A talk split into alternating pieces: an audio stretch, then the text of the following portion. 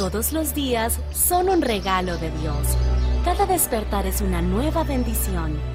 Aquí comienza Al que Madruga con el Padre Modesto Lule. Despiértate con nosotros y empecemos un nuevo día. Comenzamos.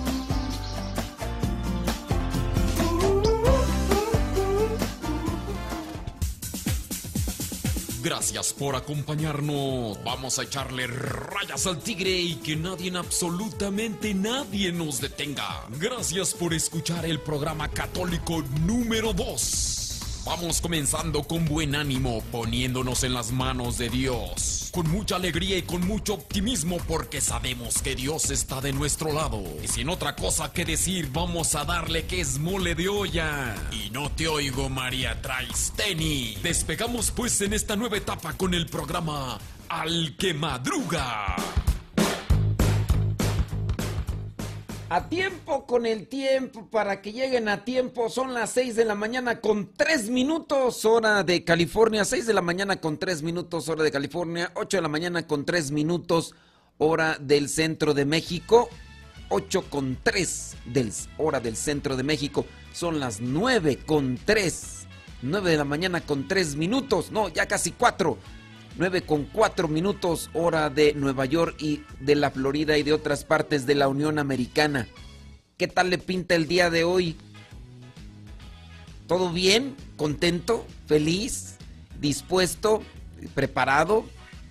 Yo espero que sí, yo espero que ustedes por ahí comiencen a acomodar su vida y siempre y cuando, ¿verdad? Pues hay cosas que no están en nuestro alcance, están fuera de nuestro alcance, pues hay que hay que darle, dice por ahí el refrán, al mal tiempo.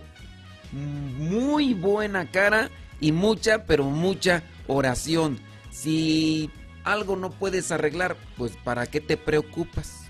Con ponerte así medio acá eh, angustiado, nomás, simplemente no vas a solucionar absolutamente nada. Bueno, pues ya hoy es día lunes 19 de, de julio, la iglesia tiene presente Ah, déjame ver cómo se llama tú, esta santa. Son Santa Justa y Rufina, patronas de Sevilla. Y dice, la Santa Rufina y Justa fueron dos hermanas nacidas en Sevilla en el siglo III, quienes murieron martirizadas en tiempos del emperador romano Diocleciano. Ese emperador fue bárbaro, ¿eh? fue perseguidor bárbaro. Dice, ellas se negaron a participar del culto de una imagen de barro que representaba a la diosa pagana Salambona. Ellas dijeron, nosotros no vamos a participar del culto. ¿Y, cuál fue la sentencia? Pues, ah, bueno, pues van, a sufrir. En la actualidad, pues a lo mejor no te van a llevar al martirio, pero sí te pueden meter a la cárcel por a lo mejor no adorar a un ídolo, pero sí eh, que tengas que aceptar ideas que están fuera de lógica, fuera de la ciencia, fuera de ese razonamiento, como el hecho, por ejemplo, de aceptar, aceptar cosas que nomás no, como lo que ya hemos venido mencionando eh, en noticias y hablando allá también de, de España, donde pues a un, a un profesor, a un maestro, lo despidieron solamente porque el maestro es maestro de biología, ¿eh? no es cualquier Juan de las Pitayas, ¿no? Y solamente porque dijo, ¿saben qué? Solamente hay dos sexos. Hombre, mujer. No hay que ni binario, que ni trans, trans aliens, que trans, nada. Solamente dos, hombre y mujer. Ni bisexual, ni, no, no, no, no. Solamente dos. Y por eso lo corrieron. Lo corrieron y, y todo más. Entonces, entonces ciertamente ahorita pues están en algunos lugares si traes ya un crucifijo puesto, te le obligan a que te lo quites. En Estados Unidos, por ejemplo, hablando no solamente del cristianismo, sino de, de otras religiones, por ejemplo el Islam, también ya les van a prohibir que se pongan las mujeres, lo que es este velo que se ponen eh, ellas, y se lo van a prohibir y así Así poco a poco empiezan a asfixiar lo que vendrían a ser las creencias religiosas y demás. Quizá a lo mejor no te matan como a estas santas que la iglesia tiene presente el día de hoy, pero poco a poco empieza ahí la opresión. Las dos santas de las que estamos hablando hoy nacieron entre los años 268 y 270 en Sevilla. Dice, en los territorios de la península anexados al imperio, formaron parte de una familia muy modesta, pero de firmes costumbres y sólida fe cristiana. Ahí entonces encontramos la base de por qué ellas fueron así convencidas de que esto es lo mejor porque tenían firmes costumbres y una sólida fe cristiana. ¿Qué costumbres, qué valores, qué virtudes les estás enseñando a tus chamacos? ¿O qué, qué, costumbres, qué valores te enseñaron? Muchas veces nos han enseñado a nosotros, nuestros papás, costumbres, valores, principios, pero poco a poco nos dejamos contaminar por el ambiente, no decíamos malas palabras, llegamos a un ambiente de trabajo donde todos se dicen malas palabras y tú te sientes como bicho raro, como una persona fuera de otro, en otro ámbito y empiezas a decir las malas palabras. Y se aplica el refrán de que el que con lobo se junta, aullar se enseña, pero pues no todo siempre debe ser así. Si tú llegas a un lugar puede ser que si tienes mucha fuerza interior, cambies ese ambiente. Y así pasa con los santos. Por eso basta entonces hacer mucha oración, reflexión y tener sólidas convicciones clara sobre todo, qué es lo que quiero, qué es lo mejor y no lo que me digan los demás, sino, a ver, yo ya puedo comprobar que esto es lo mejor por el testimonio de otros. Y en este caso, los santos nos ayudan hecho. Dice, sus padres fallecieron cuando eran muy niñas, por lo que el obispo de la ciudad, muy amigo de la familia, las solía visitar para animarlas a perseverar en la virtud y a que emprendieran un oficio que les sirviera para ganarse la vida honradamente buena, buena lección. Trata de tener amigos y compañeros, gente buena que en la dificultad te dé ánimos, que te dé esperanza, que te dé buenos consejos. Y aquí en este caso, mira, los papás fallecieron, ellas eran muy niñas, pero ahí había alguien que las estaba orientando. Esta vendría a ser la recomendación para los papás cuando están buscando por ahí que los padrinos, que para primera comunión, que para el bautismo, que para la confirmación, busquen a alguien que tenga principios. Tampoco sean tan pesimistas, pues, uy, pues de dónde los agarro, de dónde los agarro, ya no hay nadie en este mundo. No, no, no. Búsquele por ahí para que en la dificultad tengan sus chamacos alguien quien les oriente, quien les ayude. Las hermanas, estamos, nuevamente regresamos a las santas, Justa y Rufina. Las hermanas empezaron a vender recipientes de cerámica porque ese fue el oficio que aprendieron.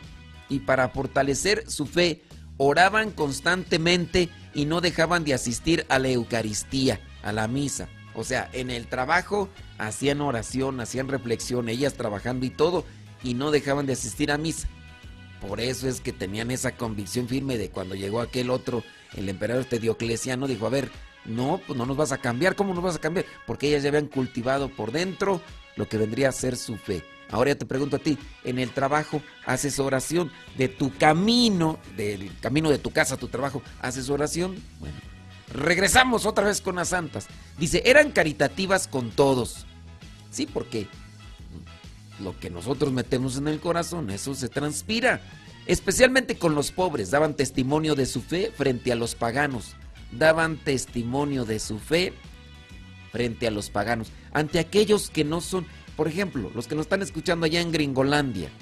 Uno tiene la oportunidad de vincularse con personas de otras creencias. Pues ya te puedes relacionar con chinos, coreanos, hindús y todo lo demás. Ok, das testimonio de tu fe con los que no son cristianos, con los que, incluso hasta con los que se dicen cristianos, porque pues una vez de repente uno mira que llega la fiesta del santo patrono, uy, hacen tremendas fiestas y dicen, oh, pues, son católicos, sí, pero de ahí para allá pasando ese día o ese mismo día están celebrando de una manera como que no es propia, pues, hay que también dar testimonio en ese sentido. Dice que entonces daban testimonio de su fe frente a los paganos y rezaban por su conversión. Siempre que tenían ocasión anunciaban el Evangelio de Cristo y enseñaban las verdades de fe a los gentiles. En el año 287, durante las fiestas en honor a Venus, unas mujeres que recorrían las calles de la ciudad con un ídolo de la diosa Salambona en sus hombros, les pidieron a Justa y Rufina una limosna. Fíjese, ya desde aquellos tiempos andaban con estas cosas para la festividad y que adoraran al ídolo, a esta diosa Salambona. En este caso, Justa y Rufina se negaron a dar dinero y también rechazaron adorar a esa imagen de la diosa. Entonces, ¿qué pasó? Pues que provocaron la ira de estas señoras que iban cargando ese ídolo ahí. Entonces, pues se lanzaron contra ellas. Diogeniano, prefecto de Sevilla, las tomó prisioneras, las interrogó y las amenazó con crueles tormentos. ¿Por qué Diogeniano las tomó prisioneras? Acuérdense que estamos hablando del Imperio Romano y entonces pues era la, la religión que ellos adoptaban. Entonces alguien que se ponga en contra de lo que ellos creen. Ah, y entonces pues empezó ahí la persecución. Señores, señores, ¿cuál es la religión que adoptan actualmente los gobiernos? A ver, platíqueme, cuénteme, dígame. ¿Tenemos que hacer pausa? Bueno, vamos a una pausita, señoras, señores. Y ahorita regresamos. Renuévate y reconoce el privilegio del nuevo día. En breve regresamos con el Padre Modesto Lule.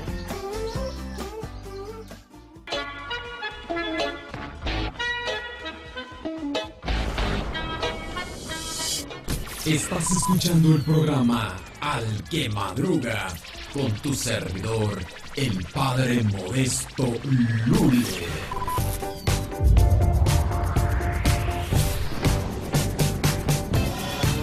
Jesús de Veracruz, hombre, estamos ahí poquito hablando de estas santas, Justa y Rufina, y estamos haciendo una pequeña reflexión ahí sobre, sobre sus vidas. Déjeme ver cuánto falta de la biografía. Ah, ya falta bien poquito. Déjeme de una vez terminarlo.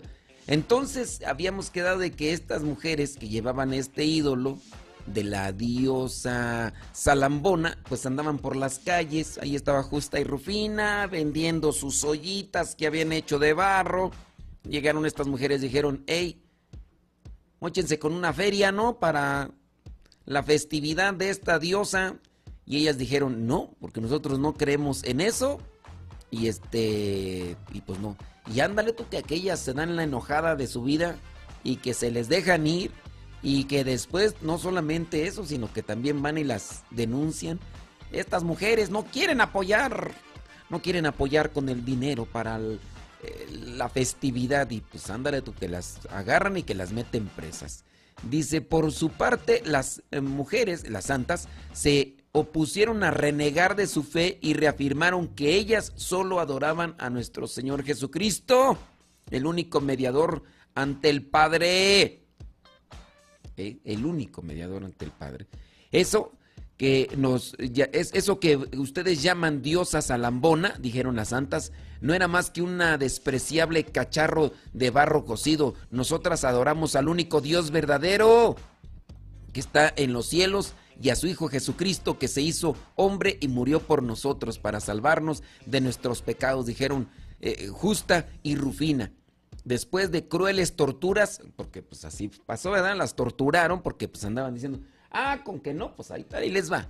Después de crueles torturas, Justa murió a causa de, la debilidad, encerrada en una celda sin agua ni alimento. O sea, pues, no le dieron de comer, pues se murió, pues sí, Rufina, por su lado, fue degollada por orden de Diogeniano. Ande, pues.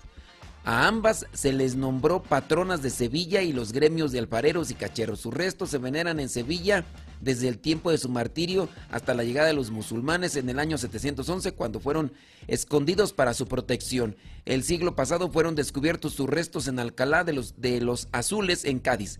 Bueno, cuando se habla de veneración, se habla de admiración por lo que hicieron y cómo se mantuvieron firmes y también en conocer más de lo que vendría a ser su vida para pues imitar sus sus actitudes, en lo que ya fuimos mencionando de eh, la oración, la reflexión, el llenarse de Dios, tratar de siempre ayudar a los necesitados. A eso es donde va lo que vendría a ser este tipo de veneración, de respeto, de admiración, si tú quieres. Sí, porque pues hay cosas que, Dios mío. Oiga, por cierto, nada más para aclararle, el día de ayer, por ahí se anduvieron haciendo algunos memes medios chistosos.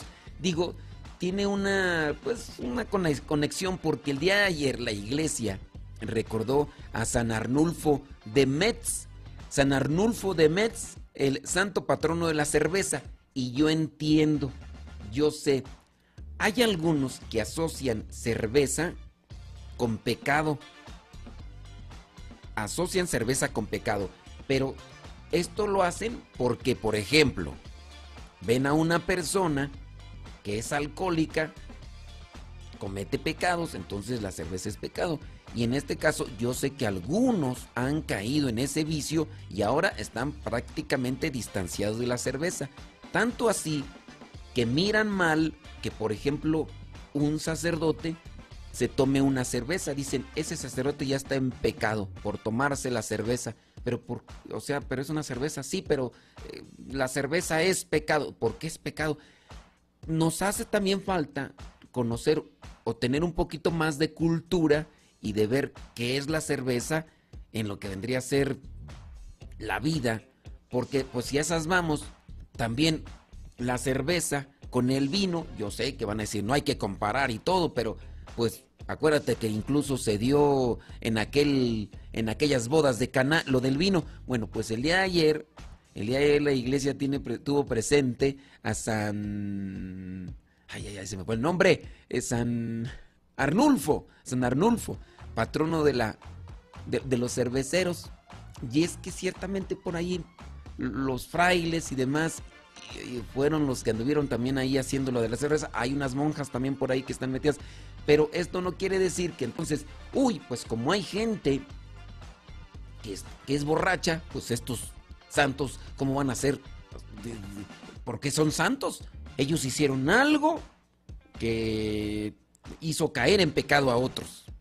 Pero, pues entonces también ahí podrían apegarse a lo de decir, ah, bueno, pues entonces, ¿por qué nuestro Señor Jesucristo hizo eh, este milagro allá en las bodas de Caná? ¿Por qué no, en vez de darles vino, por qué no les dio, no sé, unos costales de maíz? Entonces ahí nos hace falta discernimiento, claridad, para no estarnos desviando y a, distorsionar las cosas, porque pues esto se puede prestar para exageraciones y demás y eh, a mí me han tomado a mal recuerdo muy bien varios mensajes. Ya ven que nosotros hacemos el Evangelio y se los mandamos eh, por el Telegram, que es, digamos, el medio, eh, o también ahí en las redes sociales, ahí en mi Facebook, en el Spotify, en el iTunes, por ahí les ponemos el, el Evangelio todos los días, todos los días. Y hubo una ocasión en las que yo mencioné, hace ya como unos dos, tres años, mencioné que no era pecado tomarse una cerveza. Yo les dije, no, no es pecado tomarse una cerveza. No me estoy justificando. Yo no es que tome cerveza, uy, así. Pero yo dije, no es pecado tomarse una cerveza. Y más porque, pues, por ahí, por ejemplo, mirando una foto, un video del Papa Benedicto XVI en uno de sus cumpleaños, él siendo alemán, ya para los que tienen un conocimiento de cultura de quiénes son los alemanes y con relación a la cerveza y todo, entonces celebran la fiesta del cumpleaños del Papa Benedicto XVI, van los alemanes, hacen el bailecito y todo lo demás, y le dan cerveza, pero tremenda jarra. Y entonces, pues yo les dije, no, pues es que no es pecado tomarse una cerveza. Pues hubo unas personas que me mandaron un mensaje, porque como son personas que reciben el Evangelio por el WhatsApp, y me dicen, Padre, discúlpeme y perdóneme usted, pero el día de hoy no voy a compartir su Evangelio, porque usted está diciendo que tomar cerveza, tomarse una cerveza, una cerveza no es pecado. Y no estoy de acuerdo con usted, porque la cerveza es causa de pecado, padre. Y usted dice que no es pecado tomarse una cerveza. Con una cerveza pueden agarrarse otra. Ayer me mandaron, por cierto, ayer Arnulfo, me mandó Arnulfo, que le mandamos un saludo. Ayer fue su santo y entonces me mandó una, una expresión, mira, dice, Dicen por ahí que una no es ninguna. Dos es la mitad de una. Y tres es una. Y como una no es ninguna, pues empezar otra vez.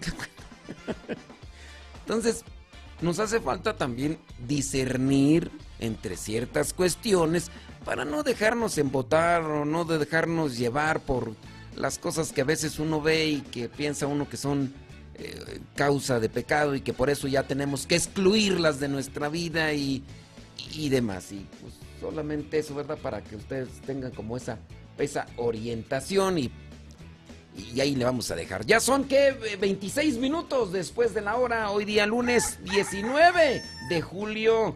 Tenemos que hacer una pausa, pero déjeme decirle que enunciante amén, estoy de regreso. Como dijo el gringo, don't go away, I'll be back. Y te canto esta canción.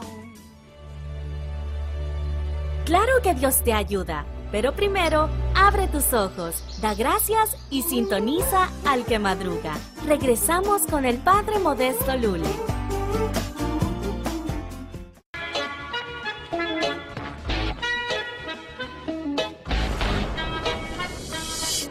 Estás escuchando el programa Al que madruga con tu servidor, el Padre Modesto Lule.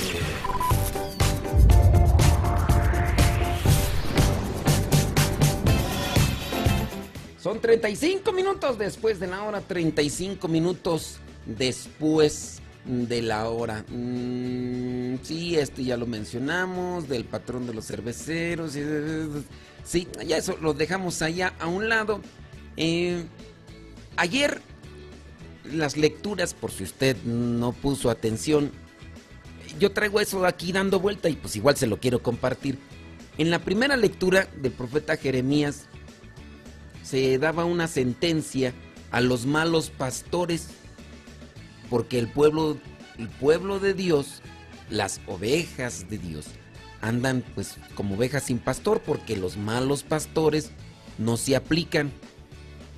Y en el Evangelio encontramos a Jesús que recibe a sus apóstoles después de haberse ido de misión y comienza a escucharlos y la gente iba y venía, incluso pues no les, da, no les daban chance ni de comer.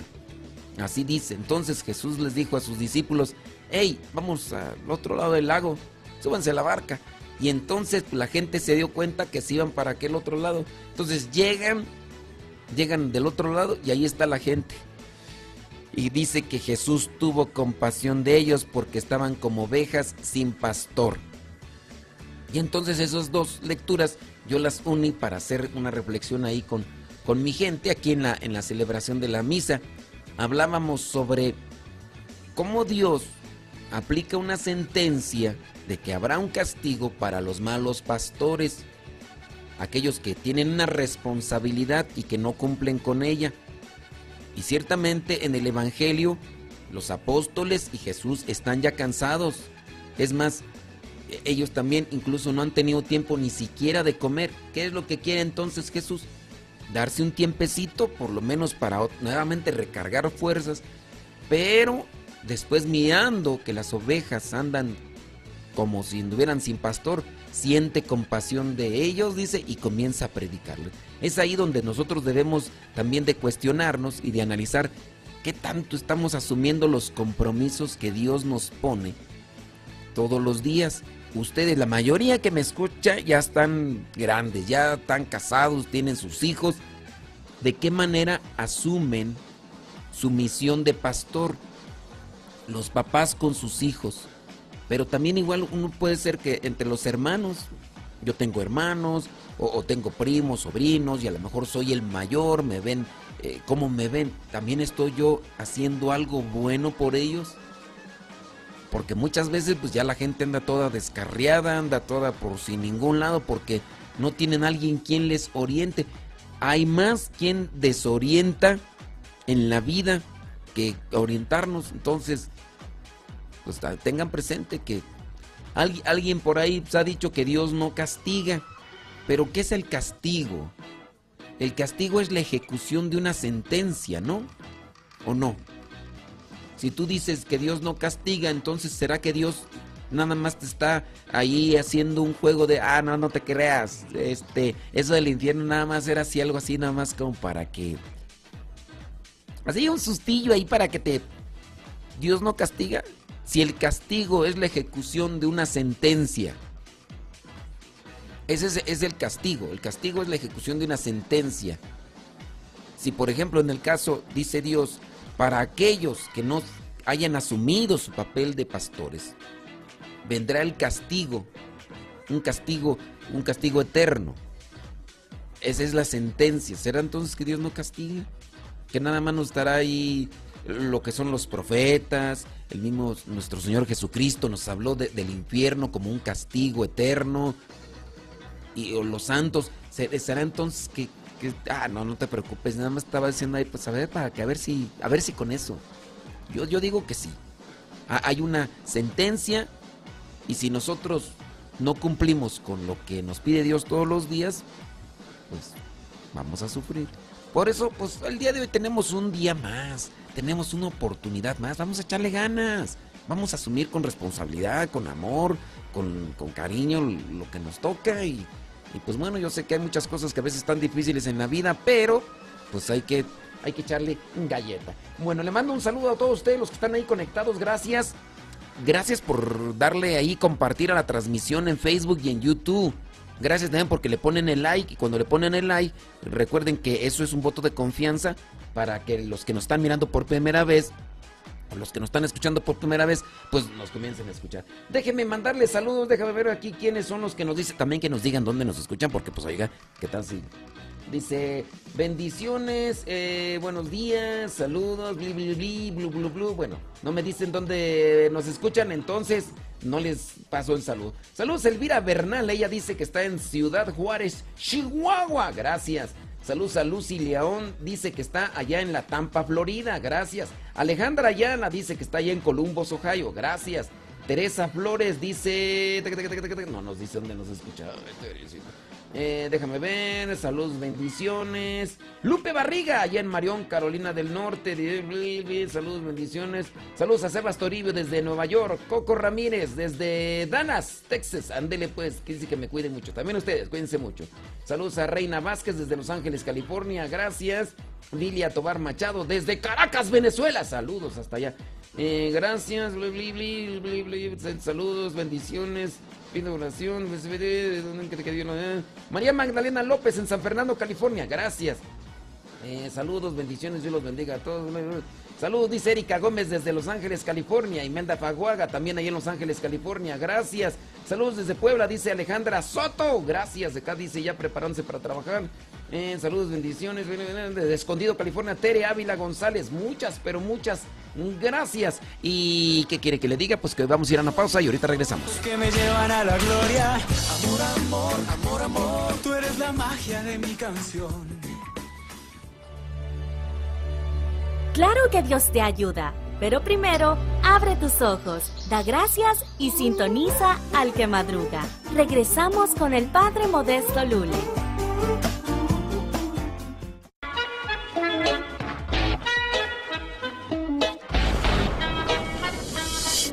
Estás escuchando el programa Al que madruga con tu servidor, el Padre Modesto Lule.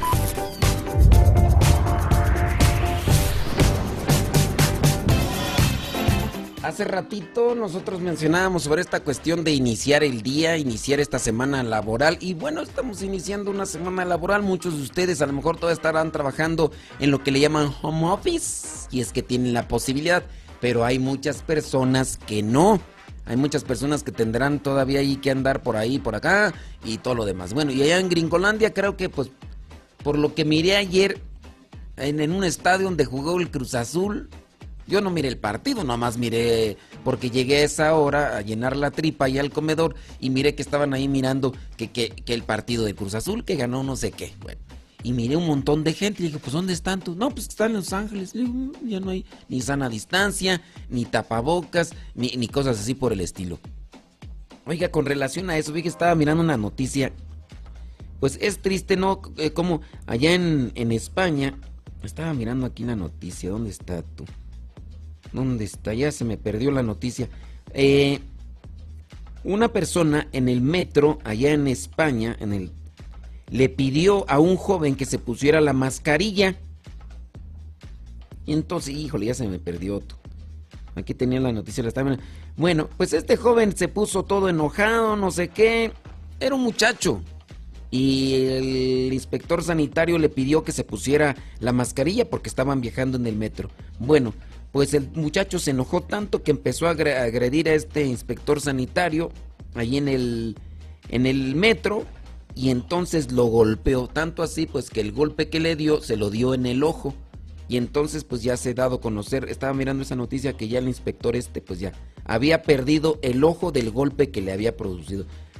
Miren, hay cosas que a lo mejor usted dice no cree o, que usted no está convencido de esas, pero creo que ya cuando se rebasa estos límites del insulto, de la agresión, eh, ¿Cuándo fue el viernes pasado? El viernes pasado mencionamos algunas cuestiones de vacuna que por ahí alguien me dijo que yo no tenía, que no tenía valentía para hablar de eso. Ya les había dicho yo que yo no soy doctor para, o no, no soy químico para ponerme a hablar de eso. Y para repetir cosas de personas que yo realmente no conozco, con las que no tengo así seguridad de que es realmente verdad lo que están diciendo, pues yo no me voy a poner allá a decir.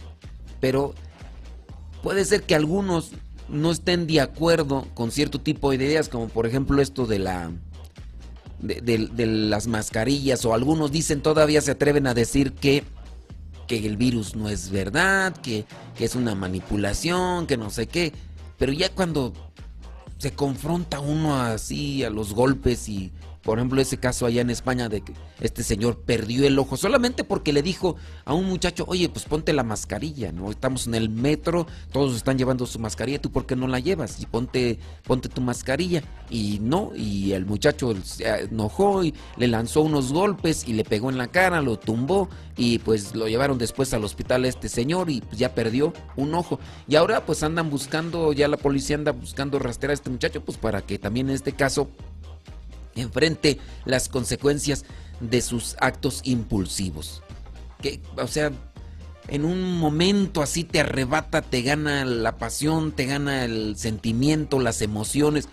Tengamos mucho cuidado con eso porque ¿cuándo fue tú hace dos años, tres años, allá en Miami, Florida, no? Un, actor de estos de novelas mexicano que andaba allá en Florida eh, y creo que en, en el semáforo un señor atrás creo que pues un señor creo que de la tercera edad le sonó el claxon para que se moviera y este fulano se enojó, se salió del carro y lo confrontó y el señor de la tercera edad salió y empezaron allá a decirse de cosas, no creo que se hayan dicho cosas bonitas, ¿verdad?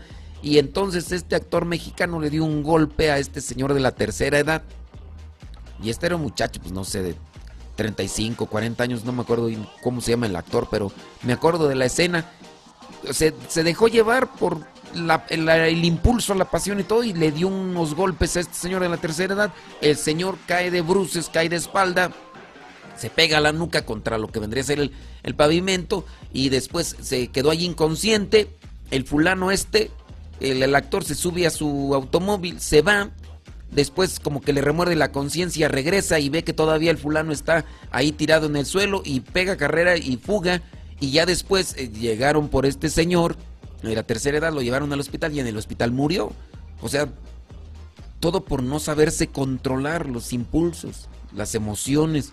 Entonces tengamos cuidado. ¿Qué es necesario para tener control sobre nuestros impulsos, nuestras emociones? Sobre todo, tener fortaleza interior, en el alma, en el espíritu así como alimentamos nuestro cuerpo y quizá algunos de ustedes van al gimnasio, hacen ejercicio, tienen condición y todo, pero también igual hay que preocuparnos por el espíritu. Y alguien va a decir, no, nosotros no tenemos espíritu, ¿no? Pero ya la, la ciencia también ya dado a conocer que somos cuerpo, somos materia y somos espíritu. Hay algo nuestro interior que nos está llevando. Entonces, ¿cómo estamos alimentando? Iniciando lo que vendría a ser esta semana laboral, tú tienes que llegar a tu trabajo, vas a relacionarse. Si es que estás yendo a tu trabajo, te tienes que relacionar. Por ahí me encontré, fíjate, formas para reforzar la virtud. No es cierto, déjame ver, aquí está. Eh, ¿Dónde está tú? Consejos, acá está.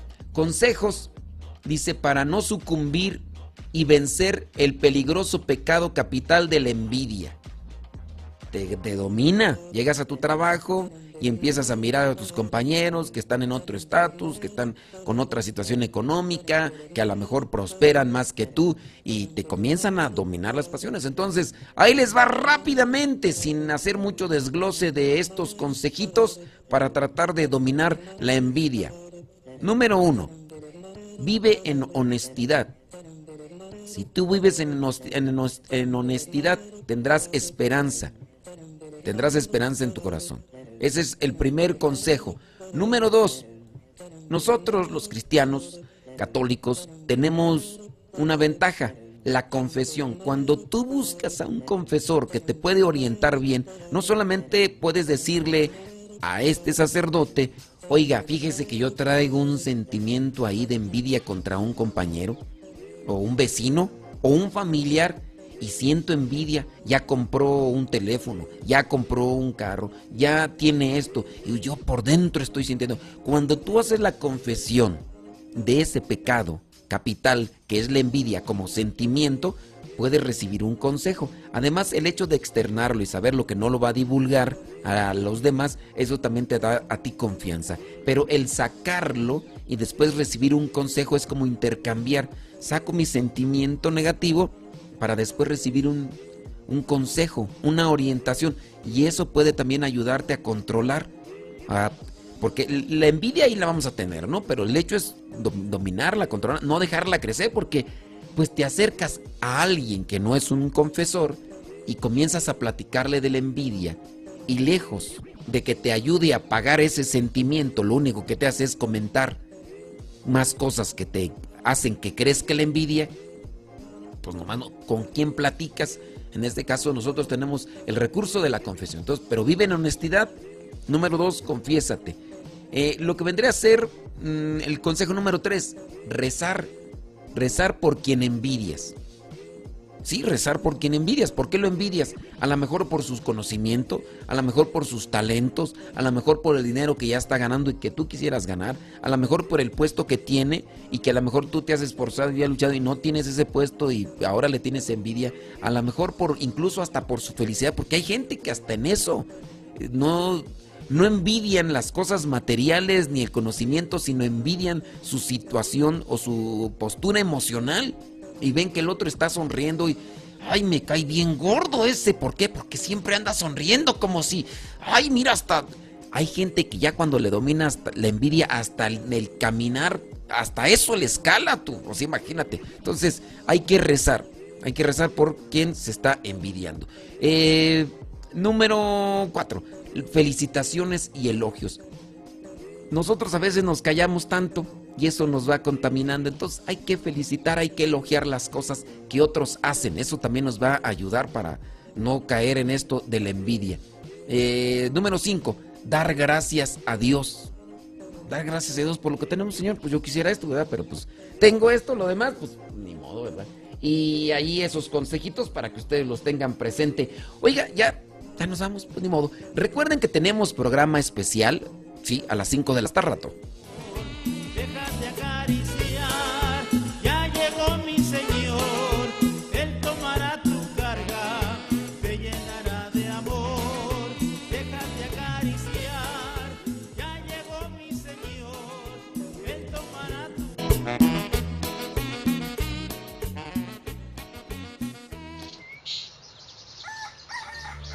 Gracias por acompañar al Padre Modesto Lule y despertarnos juntos en Al que Madruga. Nos volveremos a encontrar en un próximo programa para empezar el día con mucha alegría.